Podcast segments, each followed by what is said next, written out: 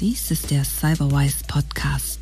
Cybersecurity zum Hören von Alexander Busse. Ja, ein herzliches Willkommen heute am 9. Februar 2022 zurück auf der Future Interactive Stage. Mein Name ist Uta Rusch und ich rufe Würzburg. Herzlich willkommen, lieber Sebastian.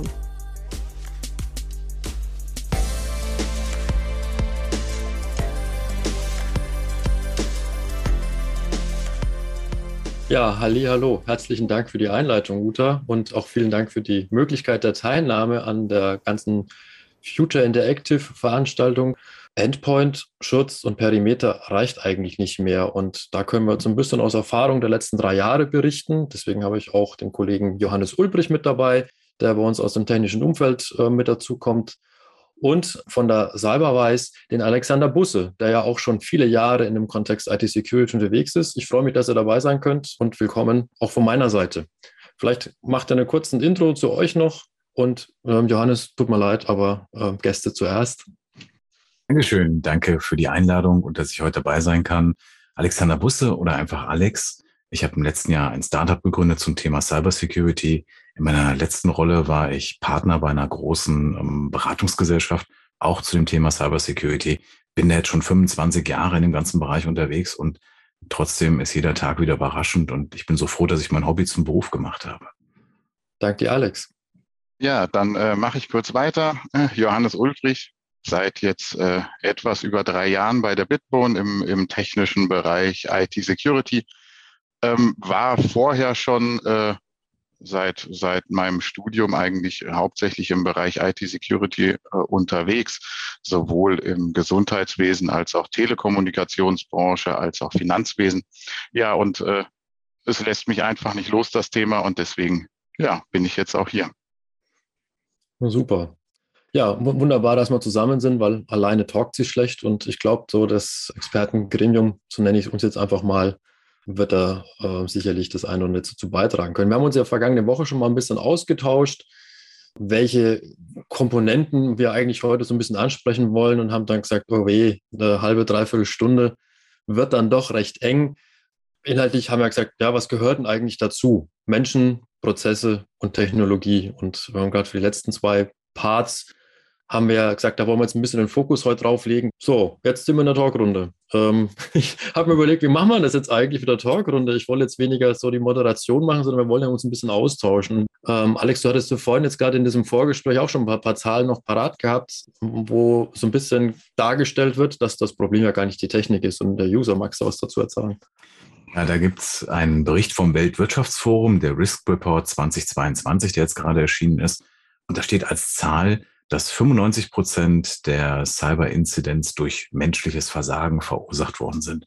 Und das finde ich als Zahl eigentlich merkwürdig. Also das ist ein ganz starkes User-Blaming und zu sagen, heute in so einer Welt, in der wir durch das Anklicken des falschen Linkes in einer E-Mail so ein ganzes Unternehmen ähm, gefährden, zu sagen, das ist rein ein Verschulden des Users, weil der hat ja nicht geschaut, ist die E-Mail-Adresse legitim, ist der Domainname richtig geschrieben, ist der Text vielleicht ein bisschen komisch, weil da viele Rechtschreibfehler drin sind oder irgendwelche anderen Kriterien, die er eben so heranziehen könnte, um zu sagen, ah, das kommt mir aber nicht ganz sauber vor. Und dann zu sagen, wenn man so eine Mail anklickt oder wenn man so einen Link anklickt, was ja auch bei vielen die tägliche Arbeit ist, die bekommen Mails und müssen die bearbeiten. Wenn ich in der Personalabteilung sitze, dann kommen da CVs an und die muss ich eben öffnen, damit ich neue Mitarbeiter finde. Und dann zu sagen, ja, das war jetzt aber menschliches Versagen, dass er das geöffnet hat und das Unternehmen infiziert wurde, finde ich eigentlich die falsche Aussage. Und dann macht es sich so die, die IT und die Cybersecurity auch ein bisschen bequem, immer so alles auf den User zu schieben.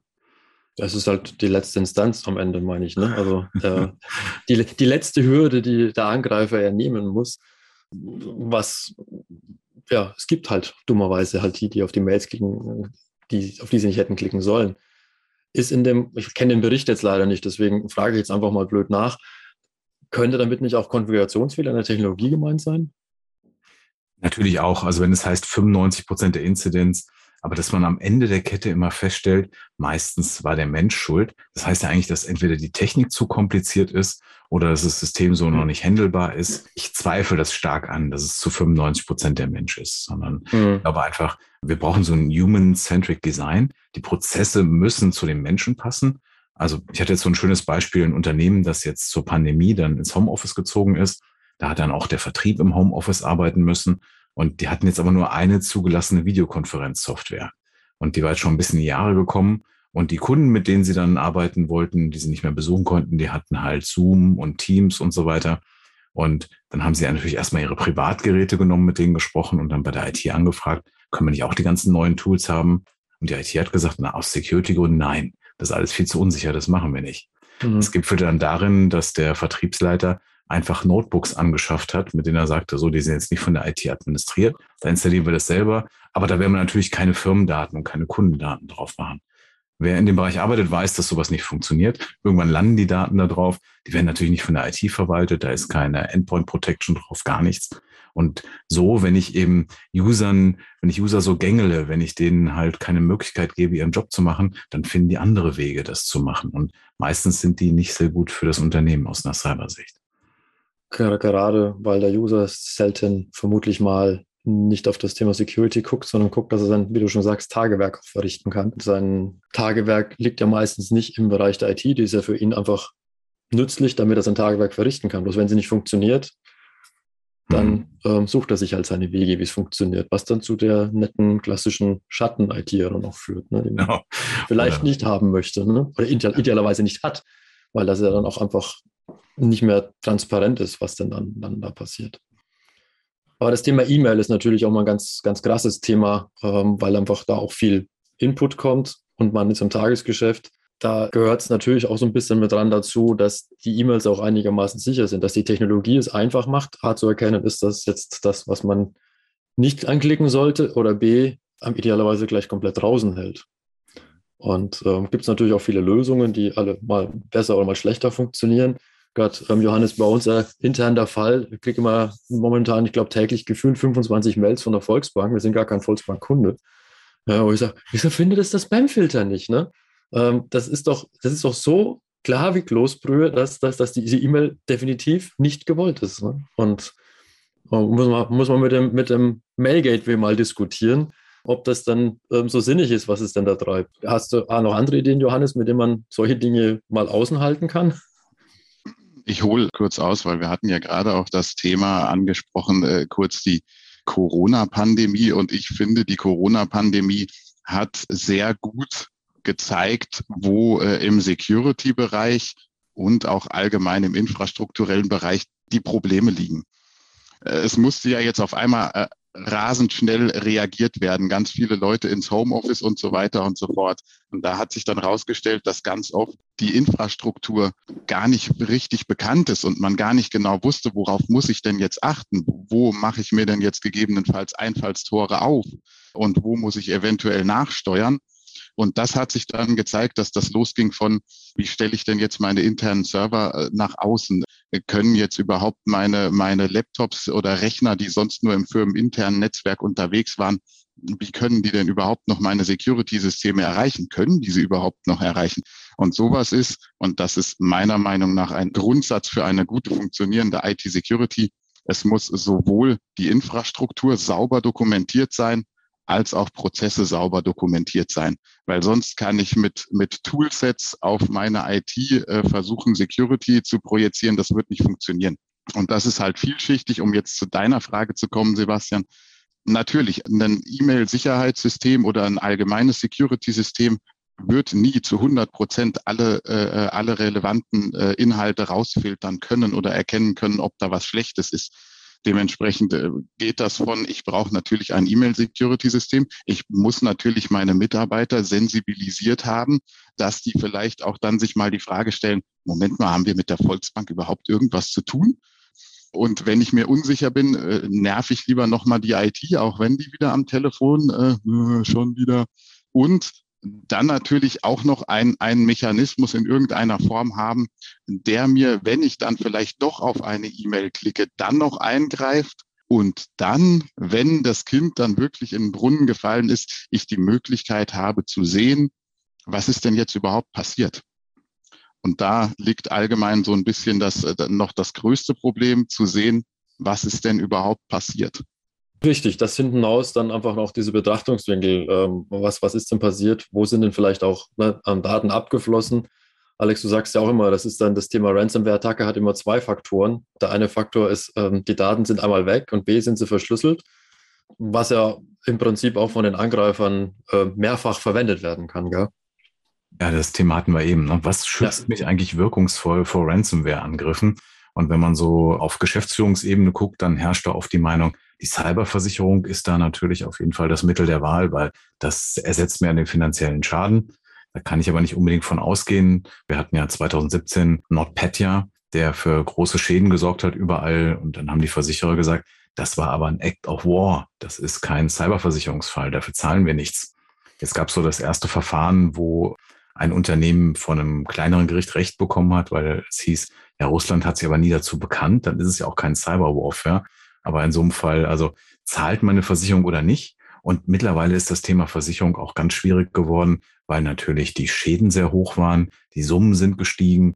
Ein Ransom soll zukünftig gar nicht mehr bezahlt werden, weil es letztendlich auch so ein bisschen Sponsoring für die Hacker ist, wenn die Versicherung das übernimmt. Es wurden dann gerne Unternehmen angegriffen, die sowieso versichert sind. Dann weiß ich, die können auch eine Summe aufbringen, um für so ein Ransom zu zahlen. Also muss man bei dem ganzen Thema ein bisschen umdenken. Also Versicherung ist es wohl nicht, weil das schützt ja nicht davor, dass es passiert. Die zahlen vielleicht dafür. Dann gibt es viele Firmen, die rumlaufen und sagen, Backup, das ist das Richtige. Wenn Ihre Daten geschützt sind, das machen wir hier mit AirGap, dann kommt auch der Ransomware-Hacker nicht da dran. Dann äh, sind Ihre Daten auf jeden Fall da und Sie können wieder weiterarbeiten. Ja, aber wie du sagst, die Daten sind zwar noch bei mir, aber die sind auch beim Hacker.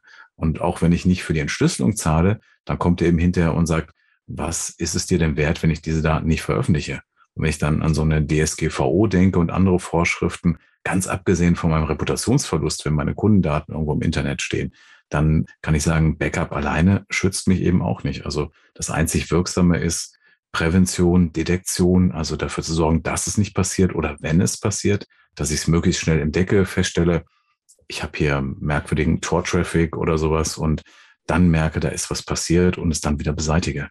Also gehackt zu werden ist das New Normal. Wenn ich Unternehmen habe, die sagen, wir werden gar nicht angegriffen, bei uns passiert ja gar nichts, dann glaube ich, hm, ihr wisst gar nicht, was alles passiert. Und äh, darauf muss man sich vorbereiten. Wie komme ich aus so einem Zustand wieder raus? Da bin ich aber ganz bei dir ne, zum Thema, ihr wisst ja gar nicht, was passiert. Ähm, das kann man ja zum Glück an der einen oder anderen Stelle auch transparent machen. Ich nehme mal die Kombination der, der Beispiele. Ihr wisst nicht gar nicht, was passiert. Und ähm, Johannes hat ja auch gesagt, die Leute wurden letztes oder schon vorletztes Jahr gewesen, alle ins Homeoffice geschickt. Äh, die Zeit verrennt so schnell. Ähm, ich habe ähm, privat einen, einen Honeypot im, im, im Internet laufen. Ähm, und ähm, das war halt irgendwie so, die Message kam durch, die Leute gehen jetzt alle ins Homeoffice. Und ich hatte von heute auf morgen, ich glaube, eine Verfünffachung der Angriffe auf RDP auf diesem Honeypot. Ja, waren dann innerhalb von 24 Stunden auf einer IP-Adresse über 20.000 Angriffe auf RDP. Das wow. ist ähm, ne, ganz schön, es ist nicht ohne. Und ich glaube, genau diese Zahlen kennt man, glaube ich, so nicht draußen. Also wir, wie wir uns mit dem Thema ja auch beschäftigen, wir kennen natürlich auch die Zahlen und dadurch einfach auch die, die, die, die steigende Bedrohungslage und schlussendlich auch die, durch die Steigerung der Komplexität der Infrastruktur und gerade wenn die Leute dann irgendwie als Mobile Worker, Home Worker, Niederlassungen, wir nutzen Cloud-Dienste, das ist ja alles viel komplexer geworden über die letzten Jahre. Dadurch einfach auch die Angriffsvektoren natürlich entsprechend haben sich ja multipliziert. Die haben sich nicht jetzt, sondern multipliziert. Wie komme ich denn jetzt in ein Unternehmen rein? Es gibt ja so viele Faktoren, wie man in ein Unternehmen auch hineinkommt hineinkommen könnte. Hoffentlich kommt ja keiner rein, aber wie du auch schon sagst, und das ist im Prinzip auch das, was wir unseren Kunden auch immer erklären, es ist nicht eine Frage des Ob, sondern eine Frage des Wann jemand im Unternehmen ist. Und da macht ja der Hacker auch keinen Unterschied, ob das jetzt ein kleines Unternehmen mit zehn Mitarbeitern ist oder ob es halt ein großes Unternehmen, Automobilzulieferbereich, whatever ist. Kann sein, dass sich da aufgrund der größeren Trans der Transparenz oder Verfügbarkeit natürlich die Angriffe mehr häufen, aber auch der Kleine wird angegriffen. Es gibt ja immer noch das eine Prinzip Gießkanne-Thema. Wir mhm. gucken mal, wo wir reinkommen, ne, indem wir einfach mal alles durchscannen und da, wo ein Loch ist, da gehen wir mal rein und gucken mal, was wir anstellen können. Und die andere Variante ist ja doch der gezielte Angriff auf, auf Unternehmen um, aus dem Wettbewerb, aus anderen Ländern. Man hat ja auch durchaus in der ganzen Corona-Impfstoffforschung gesehen, dass dann auch andere Einheiten noch unterwegs waren. Wir klassifizieren eigentlich drei Einheiten von, von Angreifern. Das sind so die Script-Kiddies, die sich profilieren, damit sie später beim Security-Hersteller arbeiten können, weil sie gut sind. Ja, das ist so noch die einfache Variante, die gibt es seit 20 Jahren, die kennen wir auch schon seit 20 Jahren. Ich glaube, das ist auch kein Geheimnis, wenn wir über ähm, entsprechende Geheimdienste sprechen, dass man auch mal darüber geguckt wird, was treibt dann so der Rest der Welt. Und, und das ist das, wo die größte Gefahr lauert eigentlich meiner Ansicht nach in den eher monetär veranlagten Angreifern, die versuchen, möglichst viel Geld zu erwirtschaften. Und das ist mittlerweile aus meiner Sicht durchaus eine Wirtschaftsmacht, die da dahinter steckt, weil sie sich auch gut über Ransomware und sonstige Geschichten auch finanziert haben. Deswegen finde ich auf der einen Seite auch gut, dass die Versicherungen sagen oder Unternehmen sagen, wir zahlen das nicht mehr. Wir müssen denen ja nicht noch mehr Futter geben, weil dadurch kriegt der, kriegen die noch mehr Technologievorsprung, kommen da entsprechend voran. Aber die, die, die, die monetäre Macht dieser, dieser Kriminellen in Anführungszeichen ist, äh, das ja nicht mal Anführungszeichen, ist schon recht immens groß, weil die sich gut finanziert haben. Wenn man ja sieht, im Darknet hier Shop-Systeme für gehackte Zugangsdaten mit SLA, es gibt auch noch eine Ehre dahinter. Wenn das nicht funktioniert, kriegst du halt einen anderen Zugang gesteckt oder Ransomware as a Service und sonstigen Geschichten. Das ist ja dann das Prinzip Gießkanne-Thema, ähm, wo, wo man einfach auch untermauern kann, Leute, es ist anders als vor 20 Jahren. Und das ist auch unsere Historie. Wir sind da 20 Jahren unterwegs.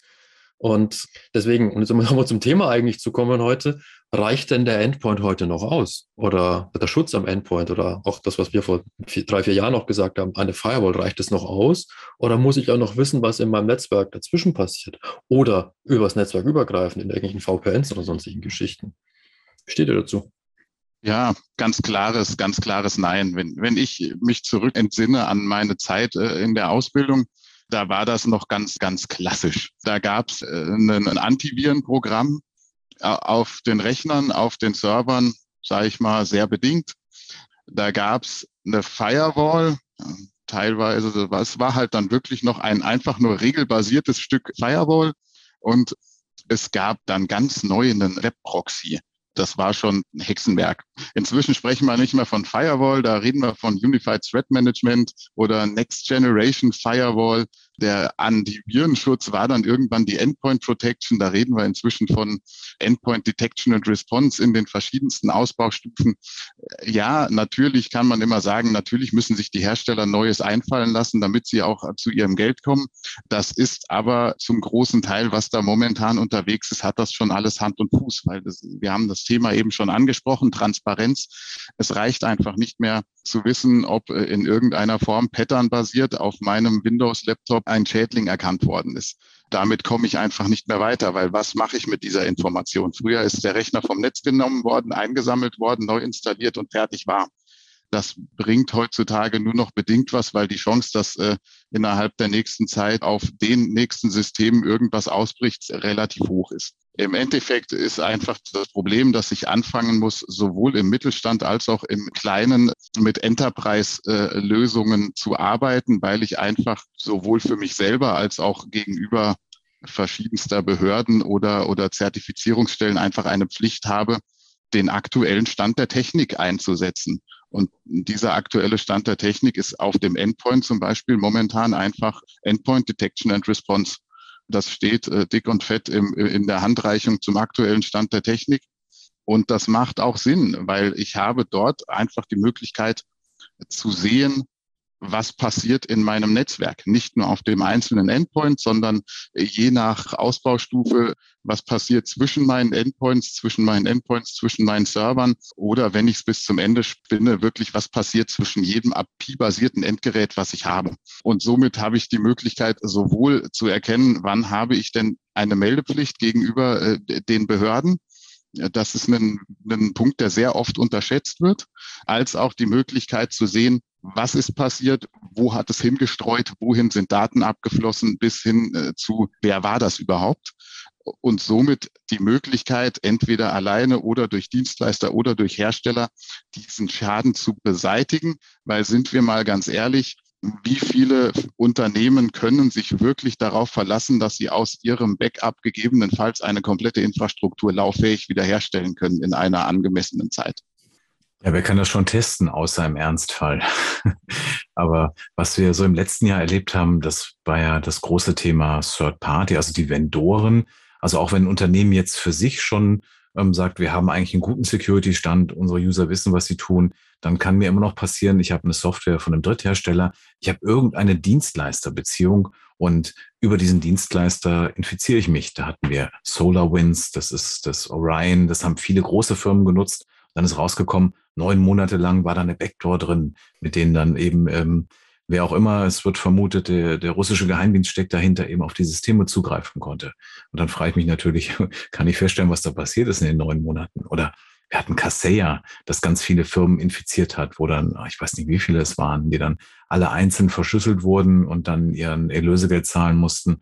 Also da muss ich mir jetzt auch Gedanken drum machen, nicht nur um meine eigene IT, um meine eigene Security, sondern auch, mit wem habe ich denn da Dienstleisterverhältnisse, was bekommt der von mir, welche Software setze ich von dem ein. Und oftmals werden solche Sachen ja auch gemacht, ohne dass man die aus einer Security-Sicht bewertet.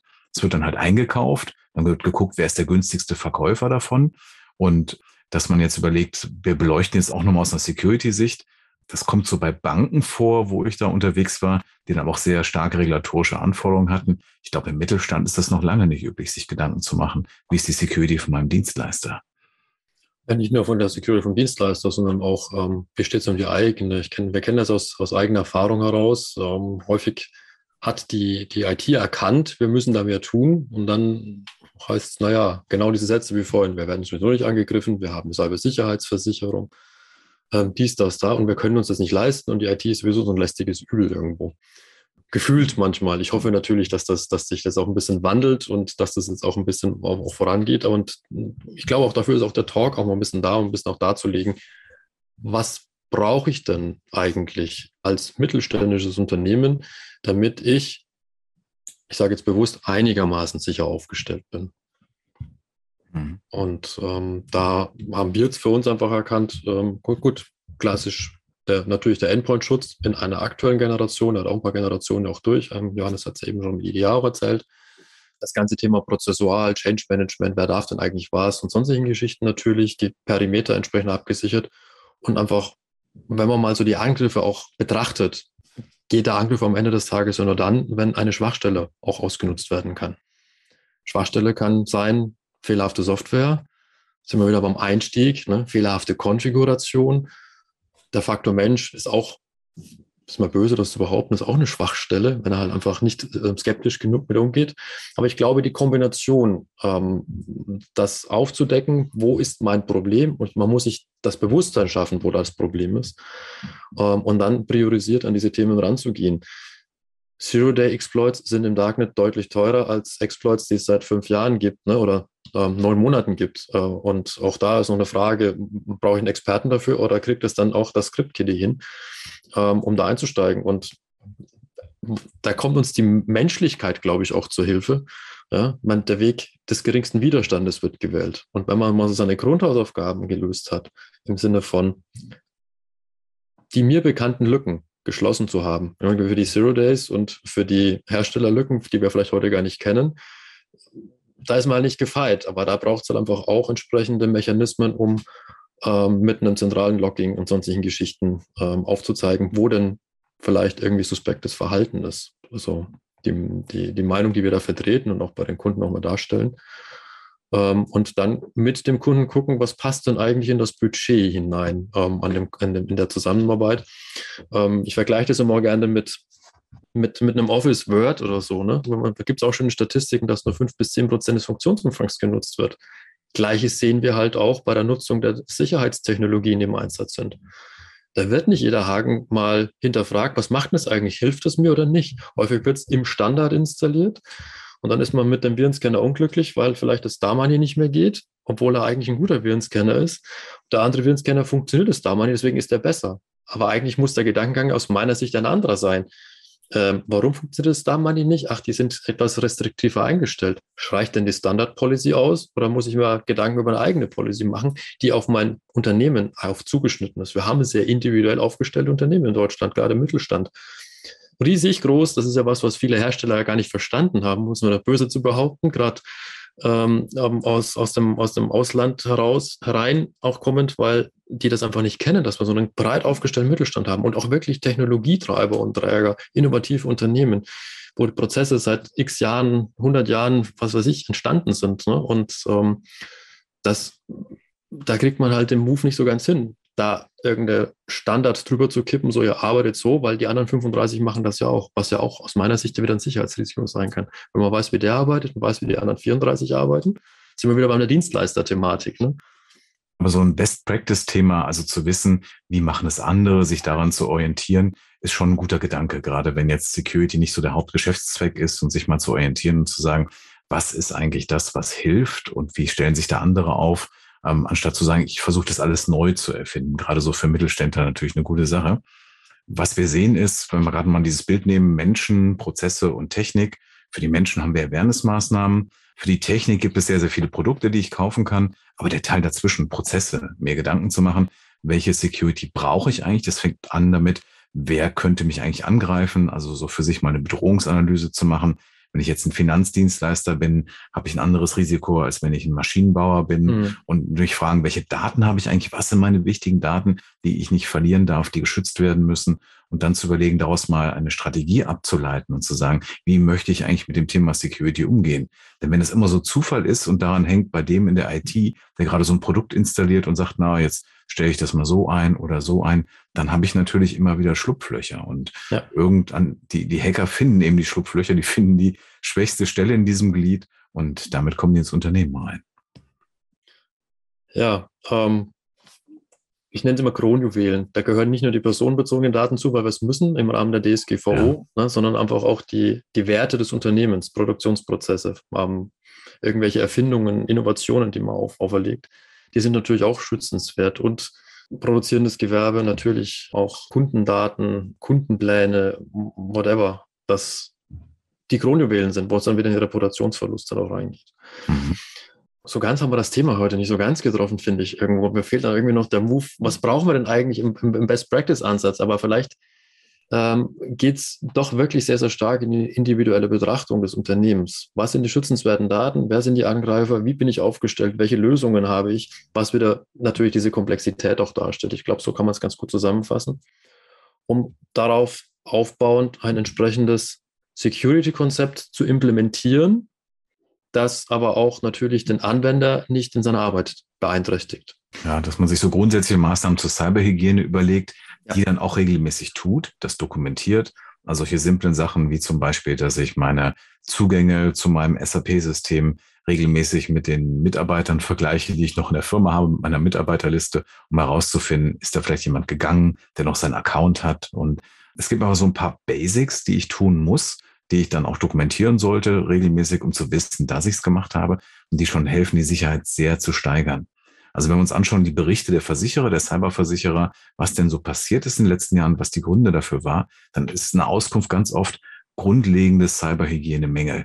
Mitarbeiter, die das Unternehmen verlassen haben, wo die Accounts noch bestanden haben, VPN-Zugänge, die man nicht entzogen hat oder sowas. Also einfach ganz grundlegende Dinge, die man eigentlich tun kann, wenn man sie als Konzept mal festgelegt hat, regelmäßig verfolgt und dafür sorgt, dass man diese Einfallstore eben geschlossen hält. Da sind wir noch weit weg von den High Sophisticated Zero-Day-Attacken, einfach bei der täglichen Arbeit dafür zu sorgen, dass keine Sicherheitslücken entstehen. Und damit mit den richtigen Prozessen kann man auch sicherlich die richtige Technologie auswählen, um die 95% User-Problematik ähm, deutlich zu reduzieren. Richtig? Absolut, ja. Also wenn ich dafür sorge, dass ich meine Dateien, die ich verschicke, vielleicht nicht in eine E-Mail reinpacke und dann noch die falsche Adresse dann oben auswähle, weil mir Outlook jetzt die Adresse vom letzten Mal vorgeschlagen hat, sondern wenn das dann zum Beispiel Links verschickt auf mein System, wo dann auch jemand eben angemeldet sein muss, um die Datei zu öffnen, weil ich mit dem regelmäßig Dateien austausche, dann kann ich schon mal vermeiden, dass ich versehentlich irgendwo meine Daten hinschicke.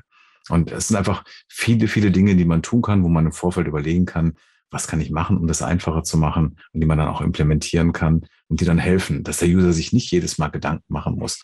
Könnte jetzt ein Risiko dahinter sein, weil der will seinen Job machen und der möchte ja. möglichst schnell machen.